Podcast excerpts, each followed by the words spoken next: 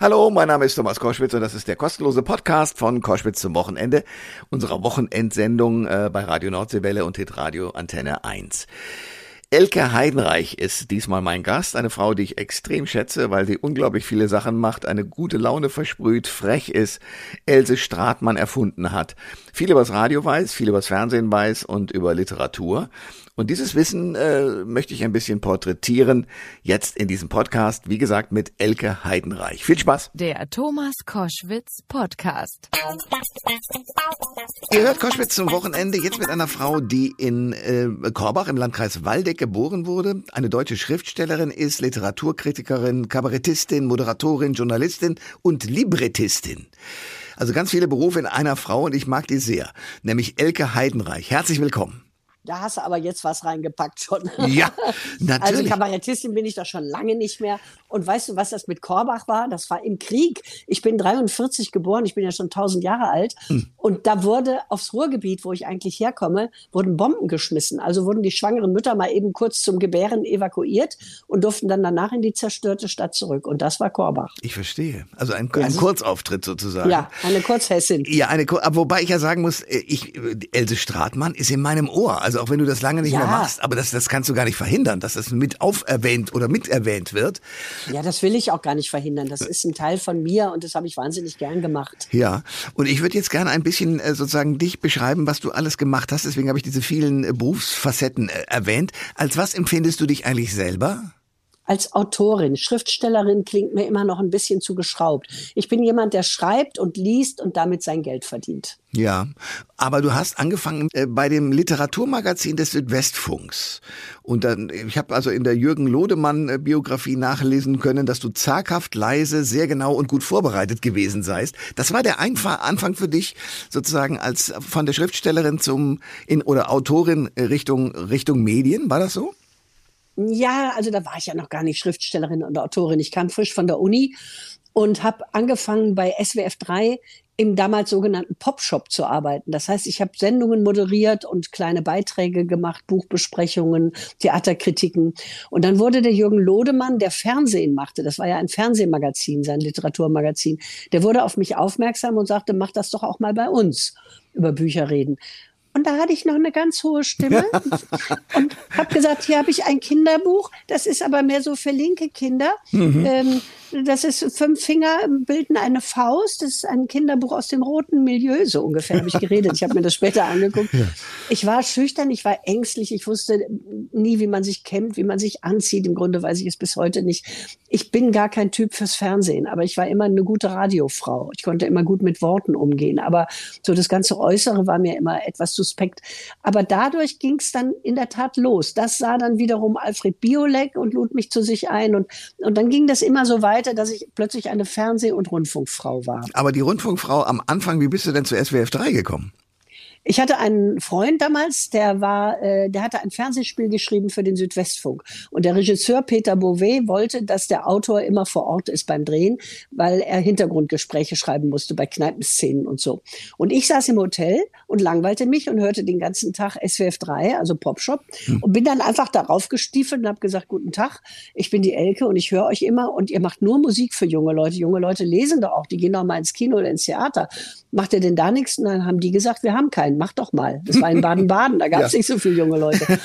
Und dann schickten die mich, und das kommt jetzt wieder, das, das schließt sich jetzt so ein Kreis, die schickten mich nach Stuttgart ins Theater, wo Hans Neuenfels inszenierte. Und das war 1970, äh, vor 52 Jahren. Da habe ich den wunderbaren Hans Neuenfels kennengelernt, für den ich jetzt die Trauerrede gehalten habe, weil er gestorben ist. Diese Freundschaft hat ein Leben lang gehalten.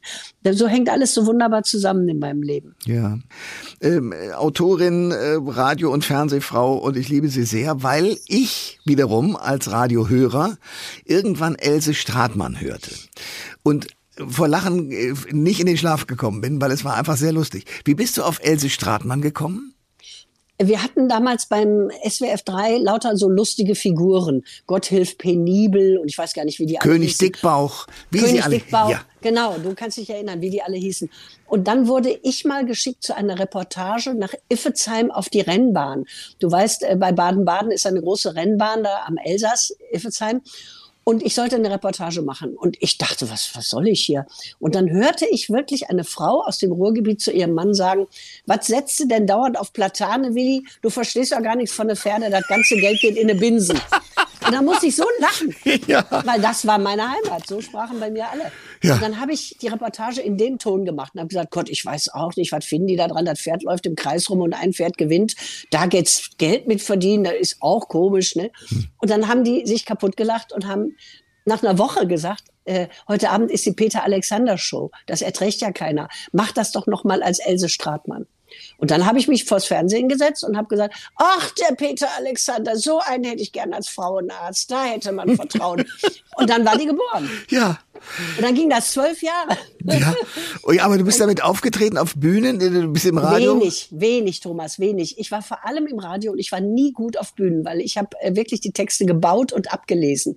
Ich war nicht so ein Star, der dann auf die Bühne geht und das alles auswendig kann. Und ich war auch auf Bühnen, ganz ehrlich, schüchtern. Ich, wenn ich ins Publikum guckte, blieben mir die Sätze weg. Und ich hatte das Gefühl, meine Haare liegen nicht und ich sehe scheiße aus.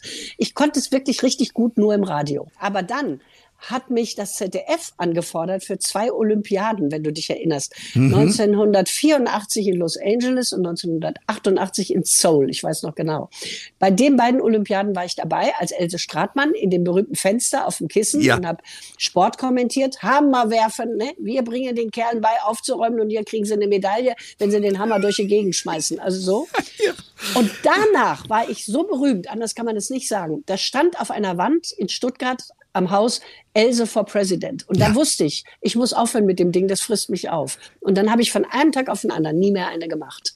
Aber das musst du mir erklären, dass du sagst, äh, ich muss sofort aufhören, das frisst mich auf. Das ist ja eine hohe Erkenntnis. Ja, ich wollte schreiben, ich wollte ernst genommen werden, ich wollte nicht die komische Tante sein. Ich habe mich nie als Kabarettistin gefühlt, ich habe einen gewissen Witz, ich kann das. Aber ich wollte so nicht sein, ich wollte schreiben. Und ich dachte, wenn ich schreibe, ernsthaft schreibe, Geschichten, Erzählungen, und jemand schreibt, Else Strattmann hat ein Buch geschrieben, ist aber nicht so lustig, dann bringe ich mich um. Und darum wusste ich, ich darf nie mehr wie Else reden und habe das aufgehört, fünf Jahre lang und nach fünf Jahren mein erstes Buch veröffentlicht. Da habe ich mich dann getraut. Elke Heidenreich ist mein Gast bei Koschwitz zum Wochenende. Eine Frau, die mit ganz vielen Facetten in ihrem Leben, ähm, ja, das Leben in Schwung gehalten hat. Wo kommt das, dass du so eine, so eine geistige Unternehmerin bist? Woher ist das? Ich weiß es nicht, Thomas. Ich habe einen Freund, der ist ein Träumer, der weiß nach 15 Jahren noch nicht, wo die Mülltonne steht. Ja. Und ich habe eine Energie von morgens bis abends. Ich weiß nicht, wo es herkommt. Ich lebe nicht besonders gesund, ich treibe keinen Sport, ich trinke zu viel Wein, ich äh, esse keine gesunden Sachen, sondern ernähre mich vorwiegend von Schokolade. Ich habe einfach innerlich eine, eine gewaltige Energie. Und die hat mich durch mein Leben, durch Krankheiten, durch Tiefschläge immer durchgetragen und tut es noch. Ich bin sehr dankbar dafür. Ja, du bist aber auch jemand, der durchaus mit seinem kritischen Kopf auch äh, gegen den Stachel löckt oder äh, gegen ja, den Strich ich, bürstet. Ja, oder? das hat mir aber nicht immer Freunde eingebracht. Ich bin nicht sehr diplomatisch. Ich bin jemand, der seine Meinung sagt und äh, manchmal länger überlegen sollte, er spricht. Das ist, war oft in meinem Leben nicht gut, sowohl privat als auch beruflich. Also meine Sendung im ZDF hätte ich nicht verlieren müssen, wenn ich etwas diplomatischer gewesen wäre.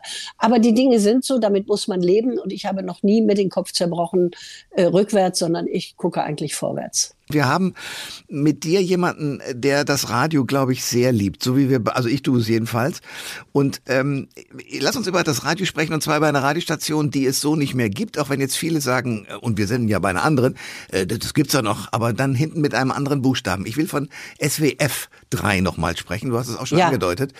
Das war ja eine Radiostation innerhalb der Radiostation und es gab genau einen Programmleiter, nämlich Peter Stockinger, und das hatte einen Anfang und ein Ende. Und ich habe mir erzählen lassen, dass es da auch teilweise sehr streng, aber Frank Blasberg sagt, auch sehr gut zuging, weil man wahnsinnig viel gelernt hat. War das so? Ja.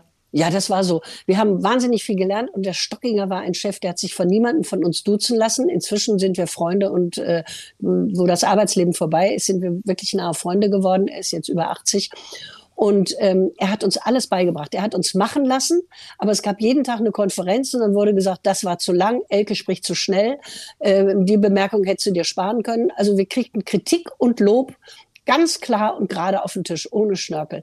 Und wir waren ein tolles Team. Also wir haben einfach alle zusammengehalten, weil wir wussten, wir sind die beste Radiosendung in Deutschland. Das waren wir wirklich jahrelang. Und ähm, das hat uns alle motiviert und wir haben alle Stockinger geliebt und wollten von ihm gelobt werden und haben alles dafür getan. Aber es sind auch Tränen geflossen, weiß ich. Ja, es sind auch Tränen geflossen und es gab Kräche und so, aber das Das ist doch immer so, wenn man kreativ ist und man ist aufgeregt, man sitzt am Mikro und dann passieren fürchterliche Pannen, man redet jemanden falsch an, man verwechselt etwas, dann heult man sich natürlich hinterher eins. Hm. Aber das gehört dazu und man kann sagen, Entschuldigung und ich bin nächstes Mal aufmerksamer. Was war denn sein Geheimnis? Weil also Frank Plasberg hat mir erzählt, der hat ja eine Laudatio gehalten auf ihn ähm, beim Radiopreis und da waren die in einer Halle, die früher irgendwie ein Kohlenlager war und da soll Peter Stockinger tatsächlich Kohlensäcke geschleppt haben. Was ist das für einer? Das ist einer, der ganz früh schon zur See gefahren ist. Äh, ein, ein richtiger Kerl, ein großer, bärtiger Bär. Damals war er rotbärtig, heute ist er weißbärtig. Und der war diese wunderbare Mischung aus Autorität und Güte. Der konnte streng sein und der war vor allem selber ein begnadeter Moderator. Wir wussten, er kann es besser als wir alle. Und er hat unsere Talente erkannt. Er hat uns machen lassen. Er hat uns gefördert in dem, was wir konnten. Zum Beispiel Anke Engelke kommt aus dieser Schule. Ja. Die durfte witzig und komisch sein. Ich auch. Klaus Plasberg, äh, Frank. Frank Plasberg ja. wurde ganz, ganz anders rangenommen. Klaus Kleber war ja auch einer aus unserer Truppe. Ja. Äh, der kam aus Amerika als Korrespondent und musste bei uns lernen zu moderieren. Und wir alle wurden nach unseren Fähigkeiten von diesem wunderbaren Mann gefördert und auch mal zur Seite genommen, mach dies, mach das, lies mal dieses Buch. Also er hat er hat uns wirklich, ja, er hat uns gefördert, ohne je selbst ganz groß vorne zu stehen. Er hat nur einfach ab und zu auch moderiert und dann haben wir wieder alle gedacht, wow, Peter Stockinger. Ja, äh, ich frage dich nach diesem Mann, viele werden sagen, den haben wir ja nie erlebt so richtig oder vielleicht nur mal kurz als Moderator zwischendrin, weil ähm, mir diese Führungsaufgabe, die er so ernst genommen hat, heute zuweilen fehlt. Wie siehst du das? Das sehe ich auch so. Er hatte Charisma, das hat heute kaum noch einer. Ich versuche es mal zu erklären mit unseren Politikern. Unsere Politiker sind Politiker von Haus aus. Die gehen mit 17 oder 18 in die Junge Union oder zu den äh, äh, Freien Demokraten oder sonst wohin. Die haben überhaupt keinen Beruf, die haben gar nichts, sie sind einfach nur Politiker. Früher hatte man eine Biografie, heute hat man eine Karriere. Und Stockinger hatte noch eine Biografie. Der kannte das Leben, der war rumgereist, der hat, und er sagte mir mal, du kannst dir gar nicht vorstellen, ich war ja selber so jung ich war ja nicht viel älter als ihr. Ich war gerade mal vier, fünf Jahre älter als der älteste von euch. Und ich musste plötzlich führen. Und das ist mir oft sehr schwer gefallen. Aber er konnte es einfach. Es gibt Leute, die können sowas. Elke Heidenreich ist äh, Autorin und äh, vor allen Dingen jemand, der, und das finde ich sehr schön, beim Spiegel eine Rubrik hat, äh, wo du Bücher vorstellst. Also im Grunde genommen setzt du das fort, was du nach Marcel Reich-Ranitzky, auf den wir noch kommen werden, ähm, äh, auch gemacht hast im, im Fernsehen, im ZDF, nämlich du stellst Bücher vor und ich wenn ich dich schon da habe in der Sendung, würde ich gerne wissen, welche drei Bücher aus deiner Sicht muss man in seinem Leben gelesen haben? Ach, jetzt sind wir wieder da, wo der Kanon ist. Das sind immer Männer, die sowas fragen. Frauen fragen sowas. so, ach, okay, was würde so eine Frau an der Stelle fragen? Ja, blöde Dennis Check immer mit seinem Kanon auch, was man gelesen haben muss. Man muss gar nicht, würde ich sagen. Okay. Man sollte das Glück des Lesens für sich entdecken. Aber wenn man schon mal, wenn du jetzt wissen willst, ich will dich auch nicht düpieren, drei Bücher, dann würde ich sagen, man muss wirklich nicht Ulysses gelesen haben, man muss nicht den Mann ohne Eigenschaften gelesen haben, man muss nicht auf der Suche nach der verlorenen Zeit gelesen haben. Das sind jetzt so die drei großen äh, Eckklötze die kann man lesen, das ist wunderbar, wer da Freude dran hat, aber man muss gar nicht. Man sollte vielleicht, wenn man in Deutschland lebt und sich für Literatur interessiert, die Buddenbrooks gelesen haben, weil das ist ein, ein wunderbarer Familienroman. Ich finde, jeder Deutsche sollte Grimms Märchen kennen mhm. und in jedem Haushalt sollte der große Konradi stehen. Das sind deutsche Gedichte von den Anfängen von der Urzeit bis heute in die Gegenwart. Das ist ganz wunderbar. Wenn man die hat, ist schon gut und von da sucht man dann persönlich weiter. so, jetzt bleibe ich natürlich ein Mann und frage weiter. Jetzt sind äh, Ferien, der Sommer kommt. Was würdest du denn jetzt von den neuen Büchern empfehlen oder auch von den ganz alten, je nachdem, was man so vielleicht in der Hängematte am Strand oder in den Bergen oder so zwischendurch mal schmökert? Schmökern sollte? Ja, ich bin ja weder für die Hängematte noch fürs Schmökern. Ich bin ja fürs äh, wirklich intelligente, stille Lesen ohne Hintergrundgeräusche. Hm. Aber ich habe gerade was gelesen, was ganz großartig ist. Juliane Marie Schreiber, ich kenne die gar nicht, eine Politologin, hat ein Buch geschrieben mit dem Titel Ich möchte lieber nicht. Sagt dir der Satz was? Ja, na klar. Ja, der sagt mir was. Ich möchte lieber nicht. Ja. Ich möchte lieber nicht. Dieser Satz ist äh, der Satz von Bartleby, der Schreiber, von Hermann Melville. Ähm, Hermann Melville beschreibt einen Gerichtsschreiber, einen, einen Mann, der bei einem Anwalt arbeitet und der bei jeder Arbeit, die man ihm anträgt, sagt, ich möchte lieber nicht er verweigert sich. Er verweigert sich aber letztlich so dem Leben, dass er am Ende auch stirbt. Das ist eine, eine Schrift über Verweigerungshaltung. Und dieses Buch von äh, Juliane Marie Schreiber heißt Ich möchte lieber nicht. Und sie sagt, ich verweigere mich dieser ewigen Selbstoptimierung, diesem Glücksanspruch. Wir sollen alle glücklich werden. Unser Haarshampoo soll uns glücklich machen. Unsere Creme sind wir uns wert. Unser Tee soll uns nachts äh, äh einschlafen lassen als Glückstee. Ich bin das alles leid. Ich möchte nicht immer besser werden und immer nur äh, glücklich sein. Denn es waren im Leben die Unzufriedenen, die Unglücklichen, die die Welt verbessert haben, die die Erfindungen gemacht haben. Und ich äh, pfeife auf diesen ganzen Glücksterror. Das habe ich gerade gelesen mit großer Freude. Ja, aber. Dann habe ich Ann Taylor gelesen, ja. Ann Taylor. Mhm. Ann Tyler, die schreibt immer Familiengeschichten und ich falle jedes Mal auf sie rein. Sie schreibt ganz einfach, die gehen Kaffee trinken, die machen einen Ausflug. Ich denke, warum erzählt sie mir das alles? Ist doch grottenlangweilig. Und irgendwann merke ich, es kommen feinste Haarrisse in die Familie und diese Haarrisse gehen weiter. Also warum nimmt die Mutter jeden Abend in ihr Atelier, wo sie ein bisschen malt, nimmt keiner ernstes Malen, nimmt sie mal einen Teetopf mit, mal ein paar dicke Schuhe, mal Irgendwann merkt man, die zieht aus, die verlässt ihre Familie. Die nimmt jeden Abend, so dass es nicht auffällt, ein kleines Teil mit und ähm, irgendwann sind alle ihre Sachen weg. Das heißt, ein Buch, das heißt ähm, eine gemeinsame Sache über eine Familie, die eben nicht gemeinsame Sache macht. Sowas macht mir Freude. Das ist ganz neu, gerade erschienen. Sehr schön. Wir sprechen über dein Leben. Das finde ich deshalb so spannend, weil du wirklich unglaubliche Dinge erreicht hast. Dinge, die mir mehr aufgefallen sind, weil sie medial passiert sind, aber auch äh, was das Schreiben angeht. Du hast ähm, mehrere Sachen geschrieben und darüber haben wir auch schon zum Beispiel geredet, über Männer in Kamelha Kamelhaarmänteln ähm, äh, oder auch äh, andere Bücher, zum Beispiel über den Kater äh, Corleone. Sage ich das richtig? Nein. Cor Nein, Corleone. Corleone. Also im Grunde genommen. Nero, Nero Corleone. Corleone. Wie kommst du auf solche Geschichten? durch das Leben. Den Kater habe ich aus Italien mitgebracht damals, ein kleines verlassenes Kätzchen. Und dann hat er sich hier zum Mafia-Kater entwickelt und die ganze Gegend terrorisiert. Und weil die Mafia aus Corleone kommt und weil er schwarz war, ah. ist er Nero Corleone. Äh. Und ich habe ähm, das war mein zweites Buch und mein erstes Kinderbuch. Ich habe einfach immer gern Erzählungen geschrieben. Fast alle meine Bücher sind Erzählungen, bis auf einen Roman, Alte Liebe. Und was ihr alle gar nicht wisst, ich habe wahnsinnig viel Sachbücher geschrieben. Ich habe ein Sachbuch geschrieben über Shakespeare, eins über Venedig als Stadt der Musik, eins über den walisischen Dichter Dylan Thomas, eins über unseren Rhein, hm. eins über Giuseppe Verdi. Also ich habe immer sehr fleißig Sachbücher geschrieben und es hat mir eine Wahnsinnsfreude gemacht. Und dann kommt wieder das Erzählen und ja, und jetzt im Herbst kommt auch ein neuer Band mit kleinen Erzählungen.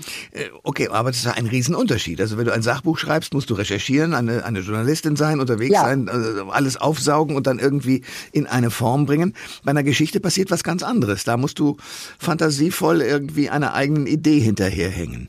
Genau so ist es, Thomas. Und das sind aber die beiden Seiten in mir. Ich habe immer wahnsinnig gern studiert. Mir ist es leicht gefallen und ähm, so eine Recherche wie über Venedig, das ist eine halbe Doktorarbeit, aber das macht mir Freude. Das konzentriert mich, das sammelt mich. Ich bin ja auch so, so ein Hans Dampf in allen Gassen und da sitze ich dann wirklich an einem Thema lange dran. Die Geschichten, das ist Fantasie, das muss funktionieren. Da kann ich mich auch nicht zwingen, morgens mich hinzusetzen und dann läuft's, sondern die kommen mir irgendwann in den Kopf und dann schreibe ich sie auf. Auf die Fantasie kann ich mich nicht immer verlassen, die kommt, wann sie will. Aber die Recherchen, das ist was, ähm, das ist ja wie, wie Zahnarztarbeit, das haut man runter. ja, aber gut, auf der anderen Seite liest du wahnsinnig viel. Das heißt, du hast mir ja auch gerade eine Reihe von Geschichten erzählt, die du sozusagen von anderen mitbekommst. Mhm. Was macht das mit dir als Autorin? Also die Gefahr, dass man sozusagen eine gute Idee weiter fortsetzt oder so, der bist du nicht ausgesetzt oder doch?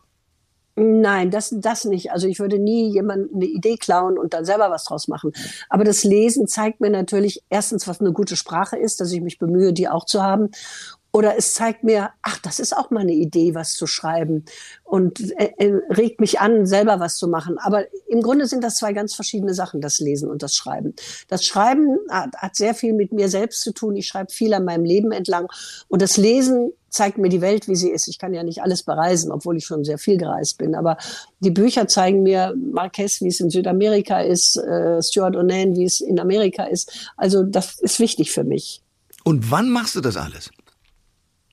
Ja, ich stehe auf, der Tag ist lang, zwischendurch koche ich Nudeln ja. und abends gehe ich ins Bett. Thomas, was machst du denn tagsüber? Den ganzen Tag rauchen und in der Kneipe sitzen? Ganz genau. Und äh, ja, entspannt den Leuten hinterher. Nein, ich arbeite einfach gern und das ergibt sich. Es gibt ganz faule Tage und ganz fleißige und es ergibt sich. Ich habe am Anfang gesagt, was du alles machst. Also, äh, dass du kurz mal in Korbach warst, ist sozusagen der Situation des Krieges damals geschuldet. Schriftstellerin, Literaturkritikerin, Kabarettistin, Moderatorin, Journalistin und Opernlibrettistin. Äh, mhm. Für den Amateur wie mich, was ist eine Opernlibrettistin? Also jede Oper besteht ja nicht nur aus Musik, sondern aus einer Geschichte. Und diese Geschichte wird gesungen in der Oper. Und das muss ja irgendjemand schreiben. Also Giuseppe Verdi hatte einen Haufen Librettisten und die waren alle schlecht bei seinen Opern. Und erst der letzte, der hieß Arrigo Boito, der hat ganz wunderbar ihm den Falstaff und die Aida geschrieben und da war er endlich zufrieden. Als alter Mann hatte er den richtigen Librettisten. Das ist wichtig. Mozart hatte Da Ponte, der ihm die berühmten Da Ponte, die Da Ponte Opern geschrieben hat. Und so hat jeder äh, Komponist jemanden oder eine Textvorlage, nach der das gemacht wird. Und ich ähm, habe einen Komponisten kennengelernt und wir haben zusammen den Auftrag gekriegt, zwei Opern zu schreiben. Eine war eine dadaistische Oper über Salvador Dali mhm. und eine war eine selbst ausgedachte, eine Geschichte von mir, eine Frau zwischen zwei Brüdern. Und er hat die Musik dazu geschrieben. Und da muss man wissen, dass man für die Oper anders schreibt als fürs Theater. Es muss singbar sein, es muss rhythmisch sein, es muss, ja, ich kann das nicht gut erklären, aber ich habe sehr viele Opern gesehen und ich wusste, wie es geht. Und ich habe ja ein Buch über Verdi geschrieben, also da habe ich schon eine Menge mitgekriegt. Und dann wollte ich es einfach mal versuchen. Also ich habe es zweimal gemacht und ich habe zwölf Jahre für die Kölner Kinderoper gearbeitet und Libretti von großen Opern verkürzt auf klein, damit die Kinder sich nicht langweilen. Okay, und, und wann hast du sozusagen diesen Impuls Impuls bekommen? Gab es irgendeine Oper, von der du gesagt hast, die habe ich gesehen und wollte es unbedingt auch machen? Seit meiner ersten Oper. Die erste Oper habe ich mit 13 gesehen. Das war die berühmte Zauberflöte von Mozart. Ist für viele die erste Oper, wo man immer denkt, ist für Kinder, ist aber eine ganz schwierige Oper, ist überhaupt nicht für Kinder. Und, ähm, und da habe ich ist, hat meine Liebe zur Musik angefangen. Ich habe auch selber Klavier und Akkordeon gespielt. Ich habe im Bachchor gesungen. Hätte ich genug Talent gehabt für Musik, hätte ich lieber Musik studiert und wäre Musikerin geworden. Aber es hat nicht gereicht. Also war meine zweite Liebe die Literatur. Also wurde das mein Beruf, aber die Musik ist immer meine große Liebe geblieben. Und ich habe sehr viel mit Musikern zusammengearbeitet, mache das auch noch auf Bühnen zu Schubert oder Schumann-Programmen oder Bach, dass ich moderiere und Geschichten erzähle und die spielen dazu. Ich frage mich bei den ganzen Dingen, die du auch als offenbar junges Mädchen und junge Frau schon mitgekriegt hast, was hattest du für Eltern, die das dir auch offenbar ja doch ermöglicht haben oder hatten die mit, damit gar nichts zu tun? Die hatten damit wenig zu tun. Also meine Eltern wurden sehr früh geschieden. Mein Vater war Automechaniker und war ein, ein schöner, leichtsinniger Frauenverehrer, der meine Mutter betrogen hat, worüber sie traurig war und sich dann von ihm getrennt hat. Der hatte nur Autos im Sinn, sonst nichts. Und meine Mutter kam aus einem sehr armen Haushalt, viele Kinder, die Mädchen lernten nähen, die Jungs wurden Schlosser. Da war für Kultur gar kein Geld. Aber sie hat sehr früh gespürt, dass ich neugierig bin, wachsam, dass ich äh, musikalisch bin. Und es gab ein Radio, ich hatte einen Kofferplattenspieler, ich kriegte ein Akkordeon und sie hat für ihr bisschen Geld mir immer Bücher gekauft und eine Karte in der Stadtbibliothek. Also die hat mich ganz früh gefördert. Und so kam das. Und äh, andere Einflüsse, gab es irgendwelche anderen Menschen, die dich an die Hand genommen haben oder war das dann alles aus dir raus sozusagen? Das musste ich mir selber erarbeiten. Und ich habe es im Studium gemerkt, wie viel mehr die hatten, die aus Elternhäusern kamen, wo es schon eine Bibliothek gab und wo Bücher standen und wo eine ganz andere Kultur herrschte als ich. Ich musste mir das sehr mühsam zusammensuchen und war deshalb auch lange unsicher. Aber das äh, ist dann im Laufe der Jahre besser geworden. Deutlich, ja. Also mutiger und, und, und klarer. Ähm Du hast, ich habe die Sendung gesehen mit Reinhold Beckmann, bei, mhm. mit Christoph Schlingensief, der ja. auch leider nicht mehr unter uns ist, zusammengesessen. Ja. Das war eine sehr schöne Sendung, wobei ich den Eindruck hatte, an ein paar Stellen war sie auch nicht so ganz einfach. Marcel mhm. Reich-Ranitzky, das Stichwort. Ähm, mhm. Da sagte er, er würde gerne noch, und wir wissen beide, dass das nicht stattgefunden hat, noch 35 äh, Weihnachten erleben. Und du hast gesagt, ich würde es am liebsten gar nicht erleben. Also bist du kein Freund von Weihnachten? Wer hat das gesagt? Christoph? Nein, du hast gesagt, um Gottes Willen. Nein, ich meine, wer wollte noch 35 Weihnachten Christoph? Christoph wollte. Christoph. Ja, ja, und da war er schon schwer krank und genau. ich wusste das auch. Ja. ja. Ähm, ja, ich bin nicht so der Weihnachtstyp, nee. Ähm, meine Freundinnen kriegen schöne Päckchen von mir und ich äh, koche auch irgendwas Besonderes, aber ich habe ich hab's nicht so mit, mit diesem Glauben an, an Weihnachten. Nein, ist nicht so mein Ding. Und meine Mutter auch nicht. Bei uns zu Hause wurde eigentlich nie richtig Weihnachten gefeiert. Es gibt einen Mann, auf den ich jetzt kommen will, den ich äh, tatsächlich vermisse, weil äh, ich habe ihn wahnsinnig gern gehört, Marcel Reich-Ranitzky, wenn er von hinreißend blöden Texten äh, mhm. sprach. Ähm, Du warst in Ansätzen, glaube ich, mit dem ganz gut bekannt, befreundet, habe ich gelernt in dieser Beckmann-Sendung. Das ging mit ihm gar nicht. Und mhm. hattest mit ihm auch einen heftigen Krach aufgrund der Situation, dass er irgendwelche Preise abgelehnt hat und du im Klartext geredet hast über unsere Medienwelt und hast dir damit mhm. natürlich keine Freunde gemacht. Ich, ja. ich kann das nachvollziehen, dass du das so gesagt hast. Ähm, aber bedauerst du es heute eigentlich im Nachgang? Ach, man sollte nichts bedauern. Man, ich, ich hätte es anders machen können. Es war so, er kriegte diesen Preis und hat mich gefragt, ob ich die Laudatio halten will. Und dann habe ich gesagt, eigentlich nicht. Und dann hat es Thomas Gottschalk gemacht. Und das fand ich doof, wie der das gemacht hat.